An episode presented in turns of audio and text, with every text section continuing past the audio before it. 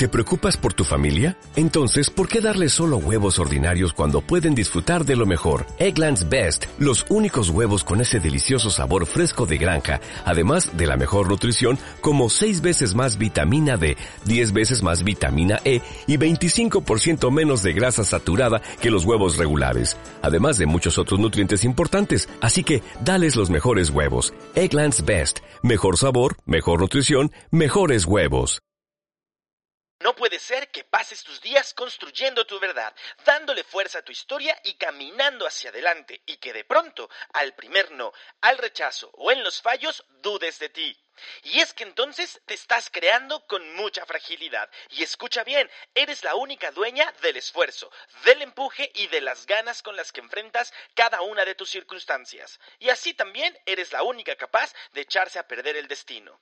Antes de dar por hecho cualquier comentario negativo, para, da un paso hacia atrás y escúchate con atención. El ruido exterior puede marearte, confundirte, pero si no lo permites, jamás te hará sentir en duda de quién eres. Porque sea como sea, no estás loca.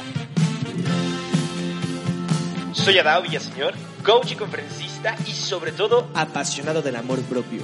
En este podcast vamos a netear, vamos a hablar de lo que pasa y a desnudar el alma. Mi propósito, que te reconcilies con tu historia, que venzas al maldito ego y aprendas a enamorarte de la mujer que hoy eres hasta la raíz. Así que bienvenida y ten presente siempre que... Amor propio primero. Gracias por elegir escucharme una vez más en esta nueva emisión, este nuevo episodio del podcast Amor Propio Primero, el podcast que lo encuentras disponible en Spotify y en todas las plataformas de streaming donde puedes escucharme. Vaya que este es un tema que en las últimas semanas y quizá un par de meses ha estado rondando mucho en mi cabeza y es el motivo por el cual decidí que este sea el episodio número 20 de mi podcast no estás loca. Y es que no lo estás, es que no lo estamos. Pareciera que muchas veces nos convencemos eh, que nuestras ideas, nuestros pensamientos, nuestra manera de manifestar lo que vive dentro de nosotros en cuanto a nuestras formas de ser, nuestras conductas, nuestros patrones, nuestros hábitos, dista mucho de lo que los demás esperan que sea. Y eso es una constante. Siempre estamos pendientes de dar eh, sentido a lo que somos y hacemos con respecto de la percepción y, la devolución y, el feedback del exterior. Y mira que muchos de nosotros, y yo sé que muchas de ustedes en particular, han invertido muchísimo tiempo en, en, crearse distintas, en, en, romper con aquellas eh, situaciones negativas en tu vida que te han arrastrado a repetir el mismo y el mismo patrón. Muchos de nosotros a veces caemos en cuenta que hemos creado comportamientos y que nos mantenemos sobre comportamientos que van lastimando nuestras relaciones y que finalmente terminan por dañarnos a nosotros porque pues nos alejan de las cosas que más amamos. Llámese personas, relaciones, situaciones. Y en esta construcción que hacemos todo el tiempo y en este trabajo interno y, en estas ganas que le ponemos a ser lo mejor que podemos ser. Yo no sé si es tu mejor versión, porque incluso a veces con la repetición de los comentarios o con la repetición de los conceptos, pierden esta delicada y sutil magia con la que a veces los entendemos la primera vez. Y eso pasa mucho con dos cosas que, que están hoy muy de moda, el ser tu mejor versión y el amor propio. Pero justamente de lo que estoy hablando es esto, cuando construyes esto en ti y cuando sales al mundo y lo muestras y hablas de tus límites, de tus maneras de pensar, de lo que quieres para ti, de cómo quieres sentirte, de cómo quieres estar, de cómo quieres mostrarte, de lo que quieres lograr, de pronto por ahí aparece alguien o algo que hace un comentario o expresa un pensamiento que hace que dudes de quién eres. Y a veces dejamos que este tipo de palabras, eh, este tipo de, de situaciones, de eventos en nuestra vida, derrumben y tiren el valioso trabajo que hemos hecho por construirnos. Damos permiso que entren en duda situaciones eh, sobre los límites que has construido, sobre tus gustos, sobre lo que no te gusta, sobre lo que quieres, sobre lo que permites, sobre lo que no permites, porque simplemente en la vida de alguien más lo que tú eres o lo que tú tienes para dar no cabe.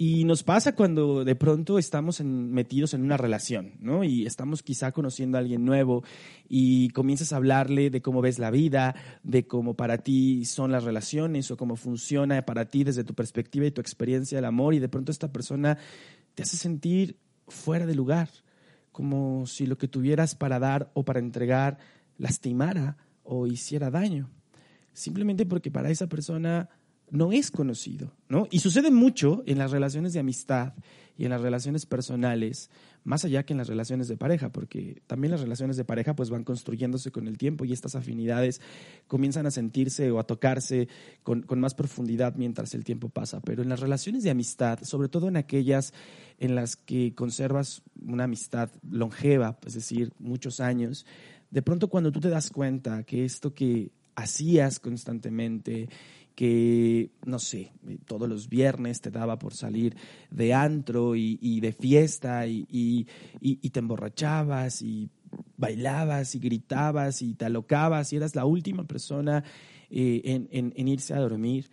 Y de pronto un día te pasaron encima los años y entró otro compromiso a tu vida, eh, otros gustos y simplemente comienzas a ver que la fiesta y el desmadre y el, desmadrarte cada ocho días ya no te hace feliz y que prefieres irte a dormir temprano el viernes porque ahora prefieres eh, salir con tu novio los sábados en la mañana a desayunar, porque te gusta salir a pasear o a correr por las mañanas los sábados, porque miras de una manera diferente tu vida simplemente porque creciste y adoptaste un y adoptaste una manera, un hábito nuevo de ser. Y entonces de pronto la gente que está acostumbrada a tenerte de cierta manera y de cierta forma, se da cuenta que ya no eres eh, el alma de la fiesta y que ya no asistes a los antros los viernes y que cada vez cancelas los compromisos con más frecuencia.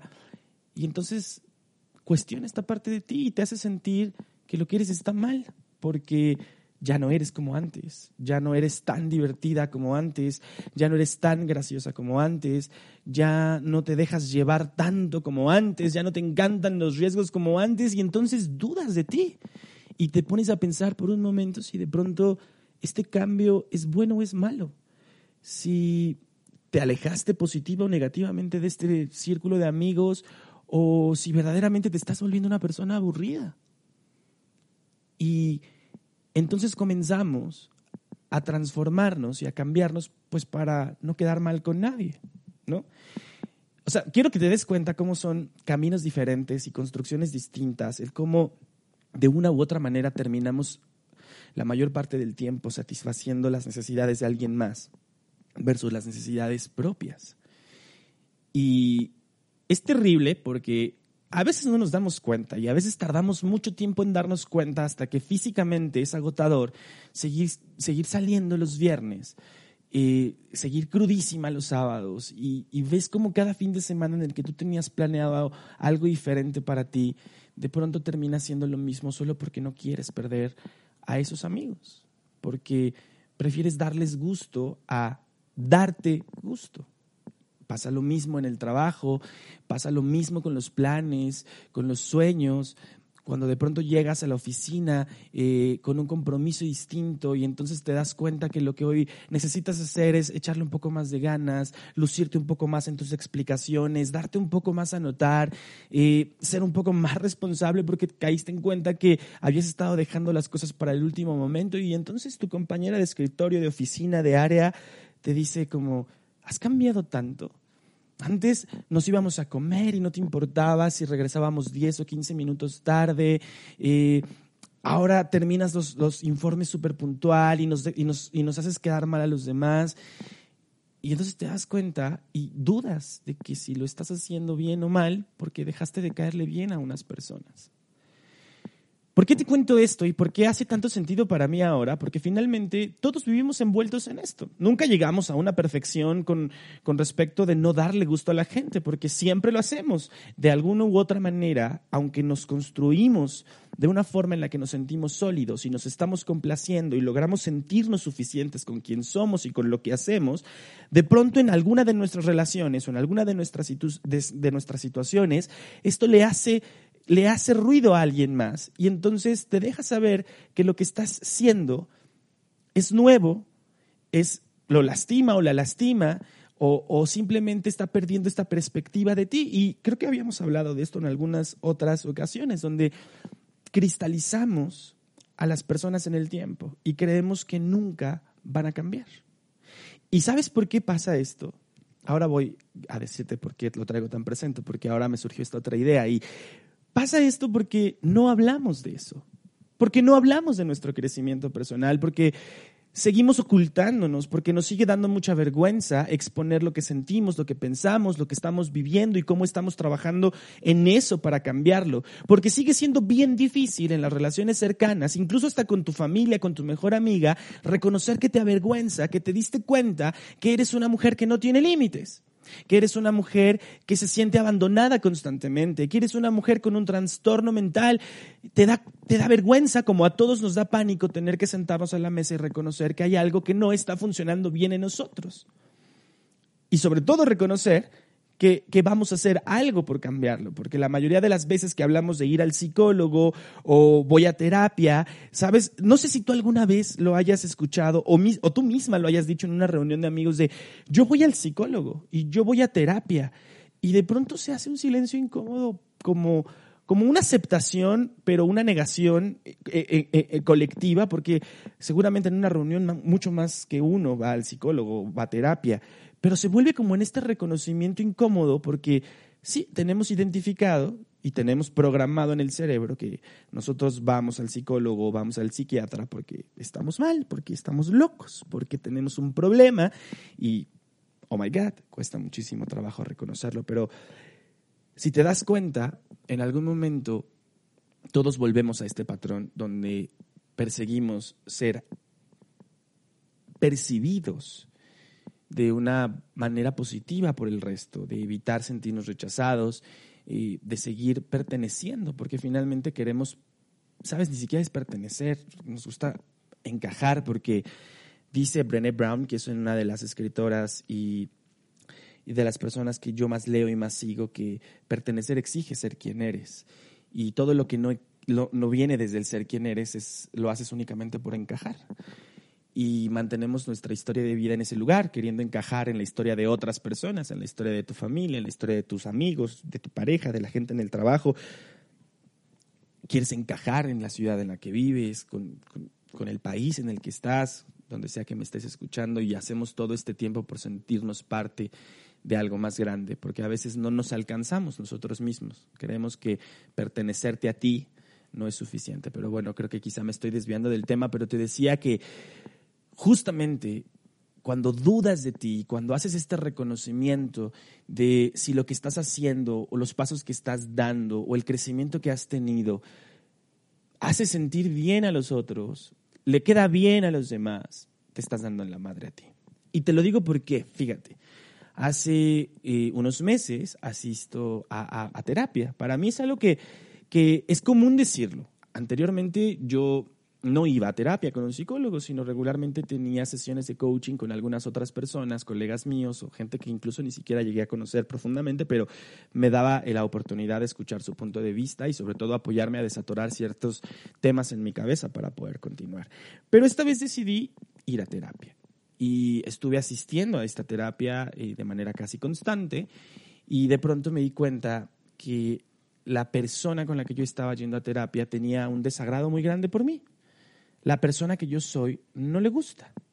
No le gusta y no sé por qué no le gustó. Y está bien, porque finalmente a mí también hay muchas veces que he estado frente a un grupo de entrenamiento, frente a una conferencia o en sesiones de coaching, donde la persona que está frente a mí no me agrada, no es alguien que yo sentaría a la mesa para convertirme en su amigo o no es alguien con quien yo tendría una plática y le contaría mis cosas. Estamos en una relación profesional y si bien no me agrada, mi trabajo es apoyarle y ayudarle a, a crear el resultado que quiere crear. ¿no? Y esperaba yo que la relación con esta persona también fuera la misma o desde el mismo lugar y finalmente ocurrió lo que tenía que ocurrir. Caí en esta sensación donde esta persona hacía un esfuerzo muy grande por invalidar cada una de las cosas que yo pensaba, por negar el crecimiento que yo presumo tener, ¿sabes? Y, y me hizo dudar de mí. Me hizo dudar si la forma en la que yo busco relacionarme o vincularme con otras personas era positiva o negativa. Y comencé a darme cuenta con mucha más fuerza porque cada vez que yo salía de ese lugar, en vez de sentirme emocionado eh, por el, el, avance o por desatorar temas en mi vida, más bien me sentía extremadamente confundido, mareado. ¿no? Como, si, como si de pronto todo lo que yo conociera entonces fuera simplemente una ilusión.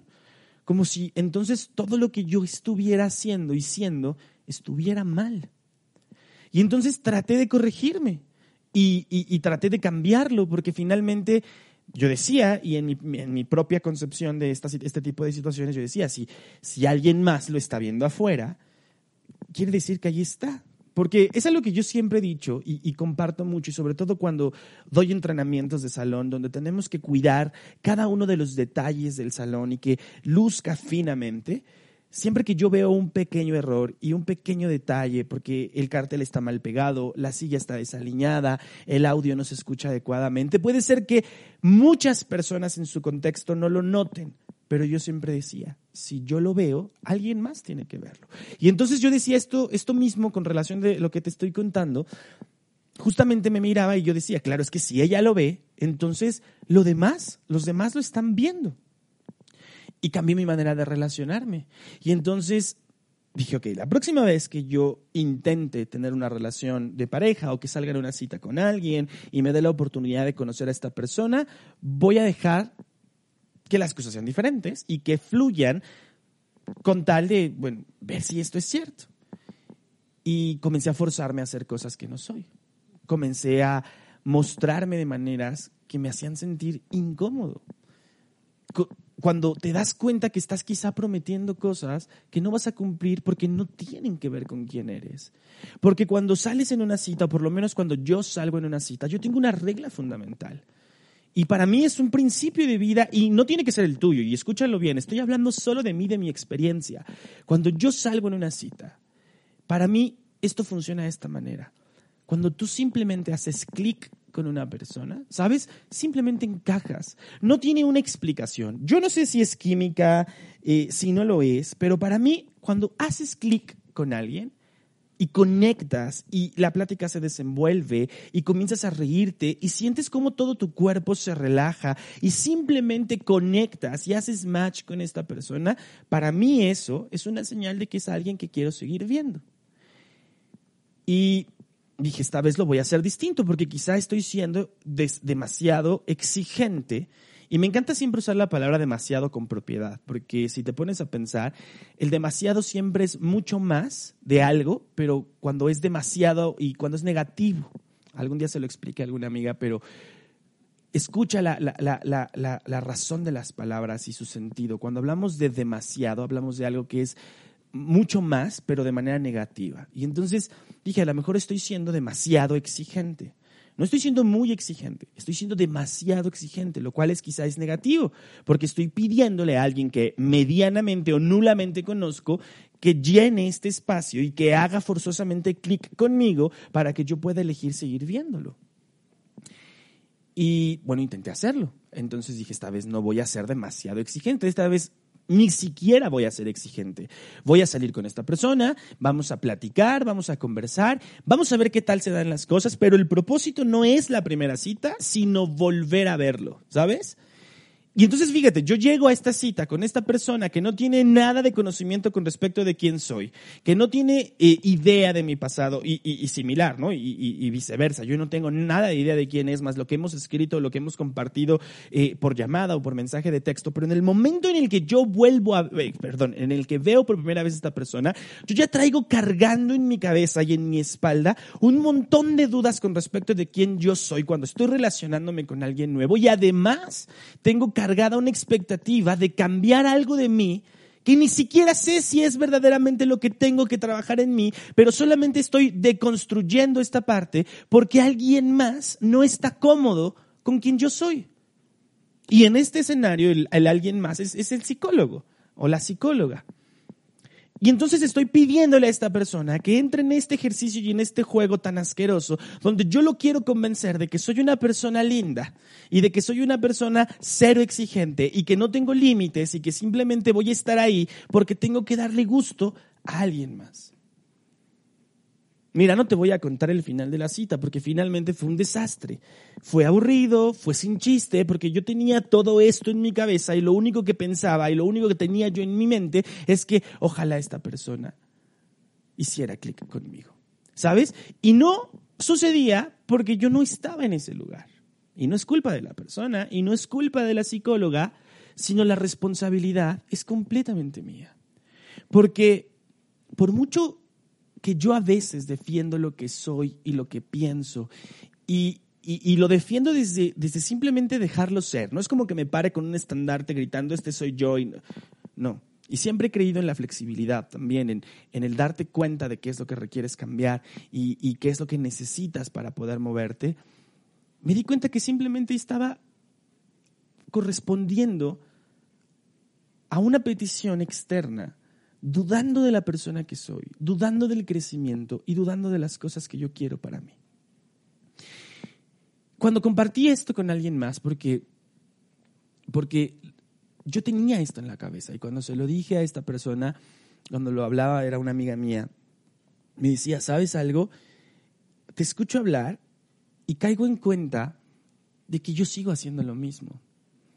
De que cada vez que algo no le gusta a la persona con la que estoy, que una conducta mía, una palabra, marcar un límite, hablar de lo que siento, de lo que pienso, no le gusta a la persona que soy, dudo de mí y lo cambio para darle gusto. Y me transformo para darle gusto. Y bueno, ¿por qué te cuento todo esto? ¿Y por qué hoy es tan importante que hablemos de esto? Porque vivimos en una época donde con el uso de las redes sociales y que creo que además caímos en cuenta en los últimos tres o cuatro años de la importancia y relevancia que tienen las redes sociales en nuestra vida, es que pasamos la mayoría del tiempo esperando agradarle a alguien más. Esperamos que los demás nos likeen, nos, les gustemos, nos comenten positivamente, respondan a nuestras stories. Estamos, bueno, pero obsesionados y adictos a la réplica y a la devolución del exterior. Y con eso comenzamos a calificar nuestro presente y nuestra manera de desarrollarnos y nuestra manera de, resolvernos ahora en la vida. Y, es doloroso porque dejamos de perder, dejamos perder la esencia y, y, lo más bonito que tenemos, que es aprender a reconocer nuestro propio camino, a darnos cuenta que nos ha costado chingadazos y experiencias trágicas y eventos dolorosos y aprendizajes que han sido como cachetadas o como madrazos en la cara, nos ha costado llegar hasta ese lugar de descubrir quiénes somos, qué es lo que nos representa, qué es lo que nos expone, qué es lo que nos manifiesta, qué es lo que habla de quién somos. Es bien bonito cuando sabes lo que te gusta, pero también es mucho más bonito y sobre todo mucho más valioso saber lo que no te gusta. Es muy bonito marcar un límite, pero es mucho más grande y más valioso saber respetarlo, respetarte a ti. Es muy bonito caminar hacia adelante, pero es mucho de más valor cuando te das cuenta que estás respetando tus ideales, tus pensamientos, tu forma de ser y que no cambias a la primera. Ahora bien, me encantaría decirte que esto va a ser para toda la vida y que una vez que te des cuenta, así va a ser siempre, pero no. La verdad es que mientras cambiamos y crecemos y vamos evolucionando, en algún momento vamos a seguir teniendo que estar alerta de cuando estamos haciendo cosas por o más bien es que no es que, que hagamos cosas para darle gusto a los demás, porque eso también está bonito a veces, ¿no? Sobre todo a lo que me refiero es cuando cambias tu esencia, cambias quién eres, cuando dudas de ti, de tu crecimiento, de tu persona, de tus valores, de tus principios, de tus límites, de toda esta construcción del ser sublime, hermoso y auténtico que logras ser, cuando lo cambias por alguien más y cuando lo haces solamente por darle gusto, porque no se vaya, porque no se enoje, ¿sabes? Pasó una situación curiosa recientemente donde eh, un par de amigos míos peleaban por una situación tan estúpida, ¿no? Todo tenía que ver con una prenda deportiva. Y yo pensaba, y creo que se los dije, no puede ser que teniendo tanto y tan bonito, algo tan chiquito pueda cambiar el rumbo de una historia de amor. Y es que a veces mentimos para dar gusto, y es que a veces dudamos para dar gusto, y es que a veces simplemente dejamos de ser lo mejor que podemos ser por darle gusto a alguien más, y porque no tenga miedo de perdernos y porque a nosotros no nos dé miedo de que esa persona un día simplemente ya no esté ahí. Pero finalmente, y sea como sea, lo mejor que hoy tienes ya está ahí, está contigo. Y sea como sea, si es poco, si es mucho, lo estás construyendo y lo estás creando. Así que la próxima vez que lo que sea que no encaje en tu vida, déjalo que se vaya. La próxima vez que no te sientas parte de algo por ser quien eres, no dudes de quién eres, duda de por qué estás con esas personas. Y una de las frases que más me encanta ponerte sobre la mesa para que analices antes de terminar este podcast es que ante cualquier evento, cualquier situación, cualquier momento de duda, de incertidumbre, de falta de dirección, donde sientas que lo que tú tienes para dar, lo que tú eres, no está calzando lo suficiente, para, da un paso hacia atrás y hazte un favor. Duda de tus dudas.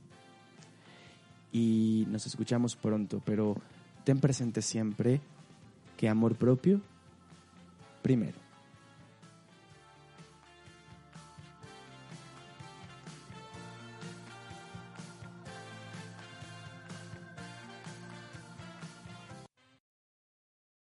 ¿Te preocupas por tu familia? Entonces, ¿por qué darles solo huevos ordinarios cuando pueden disfrutar de lo mejor? Eggland's Best, los únicos huevos con ese delicioso sabor fresco de granja, además de la mejor nutrición como 6 veces más vitamina D, 10 veces más vitamina E y 25% menos de grasa saturada que los huevos regulares, además de muchos otros nutrientes importantes. Así que, dales los mejores huevos. Eggland's Best, mejor sabor, mejor nutrición, mejores huevos.